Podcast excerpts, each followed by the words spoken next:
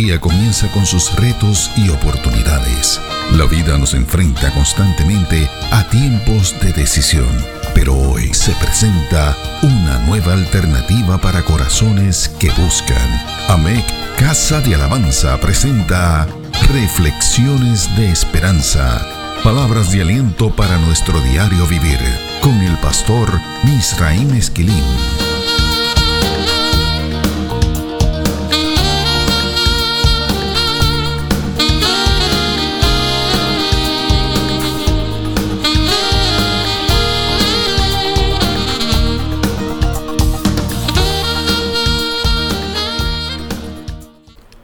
Recibe bendición del Señor. Regresamos al análisis del Salmo 91 de cara a un nuevo año. Las aseveraciones que encontramos en este salmo son como recetas celestiales que procuran prepararnos para ese acontecimiento. Sabemos que el año que está a punto de terminar nos ha obligado a enfrentar retos que se presentan una vez cada 100 años. Para entender esta aseveración basta considerar los temblores, la pandemia, las crisis aleatorias a ambos, la inestabilidad sociopolítica local, nacional e internacional, las crisis relacionales, las de familia, las personales, y las pérdidas significativas que hemos experimentado de amigos, de familiares, de trabajo, de fuentes económicas, etc. Todos estos eventos son mucho más que puntos de referencia que han marcado el paso de un año. Todos estos se han convertido en referentes, experiencias de vida que apuntan a procesos que nos han obligado a realizar cambios en nuestros estilos de vida, en nuestras formas de enfrentar el día a día. La vida de muchos ha cambiado. Son referentes que acentúan los instantes en los que hemos tenido que aceptar procesos de transformación y asumir otras clases de responsabilidades. Pero hay mucho más detrás de estos acontecimientos, de los procesos que hemos tenido que enfrentar y de las transformaciones que hemos tenido que aceptar. Se trata de los retos que todo esto le ha formulado a nuestros roles, a nuestros deseos y anhelos, a nuestros valores y a nuestra fe. Alguien ha dicho que nuestros valores determinan nuestra visión, nuestros anhelos y deseos determinan nuestra dirección, nuestros roles son determinantes para poder alcanzar nuestras metas. Nuestros roles como padres, como cónyuges, hijos, hermanos, compañeros de trabajo, han sido retados. El desempeño de nuestras tareas diarias estaba atado a un cierto grado de estabilidad que predicaba el continuismo, un sistema de vida prolongado sin cambios significativos. El año 2020 se encargó de estremecer cada uno de nuestros sistemas. Ese estremecimiento derrumbó a algunos, obligó la redefinición de otros y promocionó la creación o la reinvención de nuevas formas y modelos para enfrentar la vida. No cabe duda de que el año 2020 nos obligó a reformular nuestros roles en todas las áreas de la vida. Un ejemplo de esto es que papá y mamá han tenido que aprender a ser maestros. Algunos han tenido que reformular sus roles como padres. Muchos han tenido que aprender a ser padres. Nuestros deseos y anhelos han tenido que ser reformulados y redefinidos. La prioridad en el 2020 ha sido dirigida a asegurar la vida los deseos y anhelos de promociones, nuevas carreras profesionales, técnicas y o vocacionales, de nuevas residencias y tantos otros, han tenido que ceder sus espacios. Hemos tenido que transicionar a procurar no perder la vida, no perder la familia, no perder la integridad de esas relaciones, no perder el trabajo, ni la residencia en la que vivimos. Al mismo tiempo, nuestros valores han tenido que ser identificados y afirmados. Hemos tenido que revisar qué significado poseen valores tales como la familia, el honor, el respeto a la vida, la justicia, la ética en las relaciones y otros tantos. Algunos han realizado esta revisión de manera consciente. Una gran parte de los seres humanos ha hecho esta revisión de manera inconsciente. Sabiendo esto, tenemos que aceptar que son muchos los que han tenido que revisar sus metas, afinar su dirección en la vida y pulir su visión, sus definiciones de cómo lucen como producto terminado. Hemos dejado fuera de esta introducción el tema de la fe, Creemos que este tema es demasiado importante y que necesita ser analizado de forma separada. Además, estamos convencidos de que es la fe el corazón de las expresiones que hace el escritor del Salmo 91 y aún más, de la expresión final del verso 2, mi Dios, en quien confiaré. La importancia que posee la fe en todos estos procesos es indiscutible. Los seres humanos nacemos para creer. Todos los seres humanos nacen con la capacidad para creer en algo o en alguien. El apóstol Pablo dice eso en la carta a los Efesios. La fe es un don, un regalo de Dios. Efesios capítulo 2 y verso 8. Hasta los ateos tienen fe y creen en algo. Ellos creen en la nada, the nothingness. La fe de los seres humanos ha sido retada. La fe de los cristianos también. Esto no debe sorprender a nadie porque la misma definición bíblica de la fe establece que ella nos ha sido entregada como un regalo que tiene que ser retado. Veamos lo que dice la escritura en Hebreos capítulo 11 y verso 1. Es pues la fe la certeza de lo que se espera, la convicción de lo que no se ve. Esa es la versión Reina Valera de 1960. La versión Palabra de Dios para Todos dice así. Ahora bien, fe es la realidad de lo que esperamos. Es la prueba palpable de lo que no podemos ver. Muchos de los textos en inglés utilizan el concepto bíblico evidence, evidencia, en donde la versión Reina Valera utiliza el concepto convicción y en donde la versión Palabra de Dios para todos utiliza el concepto prueba. O sea, que nuestra fe debe ser capaz de ser sometida a juicio y que allí ella pueda presentar las evidencias, las pruebas que demuestren por qué creemos, a quién le creemos, como dice 2 de Timoteo 1.12, y en quién hemos creído, como dice Efesios 1.13. Nuestra fe está diseñada para ser llevada a la corte como evidencia admisible. Esa definición de la fe describe esta como substrato, como la esencia que sostiene lo que esperamos, la plena seguridad, la hipóstasis. Ese es el concepto que se utiliza en la carta a los hebreos para definir el tema de la convicción, de la evidencia, de la prueba. Ese concepto, hipóstasis, ha sido definido en la filosofía como la realidad que se ha hecho existente. Es en sí mismo uno solo, pero también una mezcla de elementos. Desde esta perspectiva podemos hablar de la fe como una sustancia y de los elementos que la componen. Ella, la fe, es una sola, regalada por Dios, y es al mismo tiempo provocada por la palabra santa, porque la Biblia dice en Romanos capítulo 10 que la fe viene por el oír. Además es sostenida por el Espíritu Santo, produciendo confianza. Esto es, la capacidad para sostenerse mirando al invisible, como dice Hebreos capítulo 11 y verso 27. Esa fe tiene que estar basada en el poder de Dios, como dice Primera de Corintios capítulo 2 y verso 5.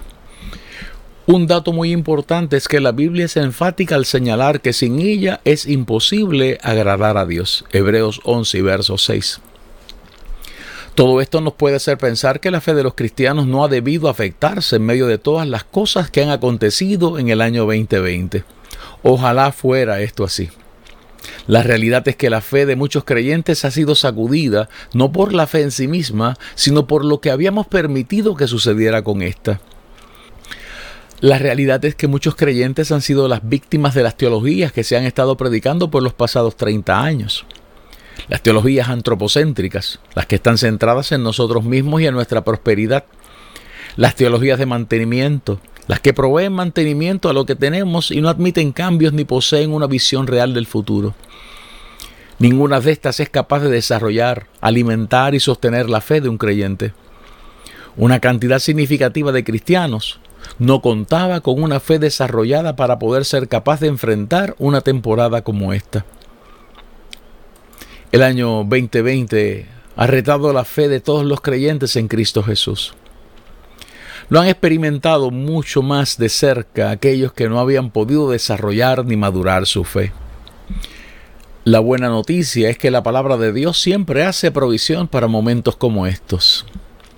Es ella la que nos provee la medicina, la receta celestial, para poder tener una fe que vence al mundo, como dice Primera de Juan capítulo 5 y verso 4.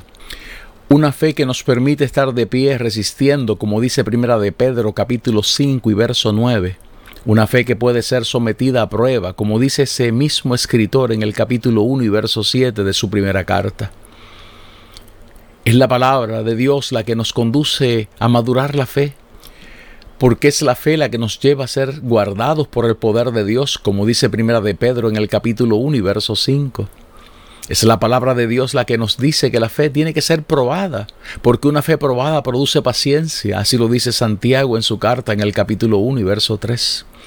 Es la palabra de Dios la que nos dice que esa fe nos lleva a experimentar lo que es apagar fuegos, sacar fuerzas en la debilidad, hacernos fuertes en las batallas y superar las angustias, como dice la carta a los Hebreos en el capítulo 11 y verso 34.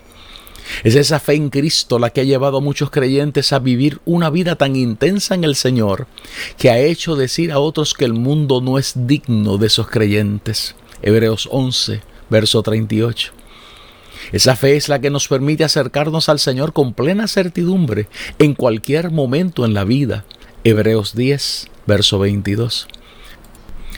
La Biblia dice que la participación en esa fe, o sea, la fe puesta en práctica, nos lleva a conocer todo lo bueno que uno puede hacer y experimentar en el amor de Cristo. Así lo dice Filipenses capítulo 1 y verso 6. Ahora bien, es de esa fe traducida en confianza que nos habla el escritor del Salmo 91. Se trata de esa fe que puede decir, Él es mi Dios y en Él confío. Así lee el verso 2 del Salmo 91 en la nueva traducción viviente. El salmista dice esto en medio de unas circunstancias completamente anómalas y peligrosas. Es interesante saber que el concepto confianza que se usa en este salmo es uno muy particular. El idioma hebreo posee varios conceptos para describir la acción de confiar. Uno de ellos es kasa, concepto que describe la acción de confiar como la acción de ir a un lugar de manera precipitada, corriendo, para encontrar allí la protección necesaria. Este no es el concepto que utiliza el escritor del Salmo 91 en ese verso 2. El escritor de este salmo utiliza el concepto Baghtah.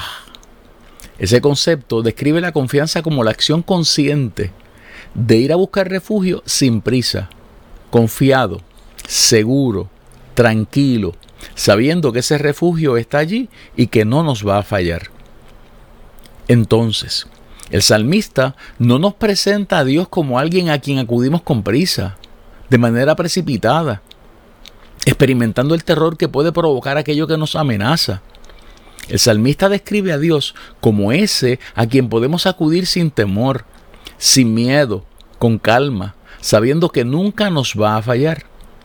Eso en la Biblia se llama confianza, fe puesta en acción. Esa confianza, esa fe puesta en acción nos conduce a querer hacer la voluntad de Dios en todo momento, como dice Hebreos capítulo 10 y verso 7. Un dato que no puede ser pasado por alto es cómo es que el escritor de este salmo nos habla de esa capacidad para confiar en Dios. El salmista no dice que confía en Dios. Él tampoco dice que confía en un Dios. El salmista dice que él confía en su Dios. El salmista nos dice en este salmo que él confía en alguien que él llama mi Dios. Esta es una expresión que va más allá de describir el conocimiento personal que él tiene de Dios. Esa expresión describe un elemento posesivo. El uso de ese adjetivo posesivo, mi, describe un valor definido y algo más. Indica un tratamiento de respeto. Esta frase es también una declaración de confianza profética. Veamos cómo lo utilizan algunos profetas en el Antiguo Testamento. Isaías en el capítulo 61, en el verso 10, la usa de la siguiente manera. En gran manera me gozaré en Jehová, mi alma se alegrará en mi Dios, porque me vistió con vestiduras de salvación, me rodeó de manto de justicia, como a novio me atavió y como a novia adornada con sus joyas. El profeta Daniel usa en el capítulo 9 de su libro. Los versos del 3 al 4 dicen de la siguiente manera. Y volví mi rostro a Dios el Señor, buscándole en oración y ruego, en ayuno, silicio y ceniza. Y oré a Jehová mi Dios. E hice confesión diciendo, Ahora Señor, Dios grande, digno de ser temido, que guardas el pacto y la misericordia con los que te aman y guardan tus mandamientos. El profeta Zacarías lo utiliza en el capítulo 13 de su libro, en el verso 9. Y meteré en el fuego a la tercera parte, y los fundiré como se funde la plata, y los probaré como se prueba el oro. Él invocará mi nombre y yo le oiré, y diré, pueblo mío, y él dirá, Jehová es mi Dios. Es obvio que esta expresión, que en hebreo se dice Elohai, describe una relación Nadie puede decir mi Dios sin antes haber conocido al Eterno. Nadie puede acercarse a Él con plena confianza sin haber establecido una relación personal con el Señor. Nadie puede llamarle Elohai sin saber que Él es el Elohim. Este es el cuarto concepto de Dios que el salmista utiliza en los primeros dos versos del Salmo 91. El concepto Elohim describe a Dios como el dueño de la suma de todas las fuerzas, de la totalidad de todo el poder, de todo lo que existe, de la voluntad creativa. Describe al dueño y autor de cada causa que él forma con sus interacciones. Esta es la manifestación de Dios que encontramos en la naturaleza, la revelación general, en su creación. Es la forma de decir el Ser Supremo. Ese nombre sugiere que hay un misterio, una dimensión del Dios creador que el ser humano no es capaz de comprender. Ese es también el nombre de Dios relacionado con la creación del ser humano. En Génesis 1 y verso 26 es Él el que dice hagamos al hombre. Ese concepto es una forma plural de la divinidad. Sabemos que los judíos lo utilizan así para hacer énfasis en la majestad de Dios. Los cristianos estamos convencidos de que ese plural es un testimonio de la Trinidad, Dios Padre, Hijo y Espíritu Santo. Este dato describe entonces que la Trinidad participó en la creación. O sea, que aquellos que dicen mi Dios en quien confiaré, están literalmente diciendo que su confianza está puesta en el Padre, en el Hijo y en el Espíritu Santo. Están poniendo su confianza en el Dios que hizo la creación. Además, están diciendo que poseen una relación personal con el Trino Dios. Esa es sin duda alguna una clave importantísima para reenfocar la vida de cara a un nuevo año. Luego de un año de temblores de tierra, de pandemias y de grandes inestabilidades, hay que colocarse en una posición que nos permita poner la fe en acción. Luego de un año en el que nuestros valores, nuestros anhelos y nuestros roles han sido retados, necesitamos revitalizar nuestra fe. Aquellos que anhelan un año nuevo lleno de esperanza, de fuerzas nuevas y de grandes testimonios, necesitan poner en acción su fe. ¿Cómo se logra esto? ¿Cómo podemos conseguir que nuestra fe se fortalezca, madure y se traduzca en plena confianza en Dios Todopoderoso? Las respuestas a estas preguntas no son muy complicadas. El primer paso requiere restablecer solidificar y elevar el grado de nuestra relación con Dios hasta que seamos capaces de llamarle mi Dios. Esto no como una expresión poética y literaria, sino como una declaración honesta, sincera y real de que conocemos al Señor, que somos suyos, que le pertenecemos y que Él nos pertenece. Esa relación solo puede ser establecida a través de Cristo Jesús. La Biblia dice en Juan capítulo 14 y verso 6 que nadie puede llegar al Padre si no es a través de Él. El segundo paso es desarrollar esa confianza con Dios, con ese Dios que es el más alto, el Elión, que es todopoderoso, el Shaddai, que se revela, el Yahweh, y que es creador de todo lo que existe, el Elohim. La Biblia nos dice que podemos acercarnos confiadamente al trono de la gracia para alcanzar misericordia y hallar gracia para el oportuno socorro. Hebreos capítulo 4 y verso 16. Una buena resolución para el año nuevo es que decidamos que en el año 2021 vamos a cultivar nuestra confianza en el Señor. Vamos a desarrollar nuestra fe. Vamos a aprender a ponerla en acción. ¿Cómo logramos esa confianza? Esa confianza se cultiva y se desarrolla a través del tiempo. Esa confianza se cultiva poniendo en práctica las disciplinas espirituales de la oración y el ayuno, de la lectura de la palabra de Dios, de la meditación y los momentos de adoración. Estas disciplinas desarrollan la confianza en el Señor, no por lo que nosotros le decimos a Dios, sino por la oportunidad que nos concede de poder escuchar su voz y entender lo que Él nos está diciendo. La incapacidad para escuchar a Dios y no entenderlo le puede suceder a cualquiera. La Biblia dice que esto le sucedió a los padres de Jesús. Ellos no entendieron unas palabras que Él les habló. Así aparece en Lucas capítulo 2 y verso 50. Creemos que esta ha debido ser una de las razones por las que Jesús se les perdió. Es muy probable que llevaran algún tiempo sin entender a Jesús, hablando con Él, escuchando su voz, pero sin entender su mensaje. Podemos llegar a esta conclusión a base del diálogo que se desata cuando María y José lo encontraron en el templo. Escuchemos los versos 48 al 50 del capítulo 2 del Evangelio de Lucas. Cuando le vieron, se sorprendieron, y le dijo su madre, Hijo, ¿por qué nos has hecho así? He aquí tu padre y yo te hemos buscado con angustia. Entonces él les dijo, ¿por qué me buscabais? ¿No sabíais que en los negocios de mi padre me es necesario estar? Mas ellos no entendieron las palabras que les habló. La respuesta de Jesús implica que ellos debían saber en dónde encontrarle. Oiga como dice ese verso 49 en la versión Palabra de Dios para Todos. Jesús les contestó, ¿por qué tenían que buscarme? ¿No sabían que tengo que estar en la casa de mi Padre? Es obvio que María y José no conocían esto. No lo escucharon cuando Jesús se los dijo. Lo más difícil de todo esto es que ellos perdieron a Jesús y no se habían enterado de que lo habían perdido.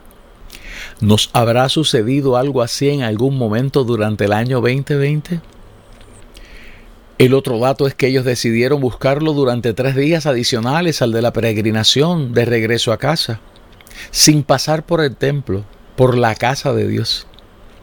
¿Nos habrá sucedido algo así en algún momento durante el año 2020? La Biblia también nos dice que le echaron la culpa a Jesús cuando lo encontraron. Repito, ¿Nos habrá sucedido algo así en algún momento durante el año que está a punto de terminar? La Biblia nos dice que María resolvió ese asunto. Ella lo pudo escuchar desde la cruz, Juan capítulo 19, y luego recibió el bautismo del Espíritu Santo el día de Pentecostés. Hechos capítulo 1, los versos 12 al 14.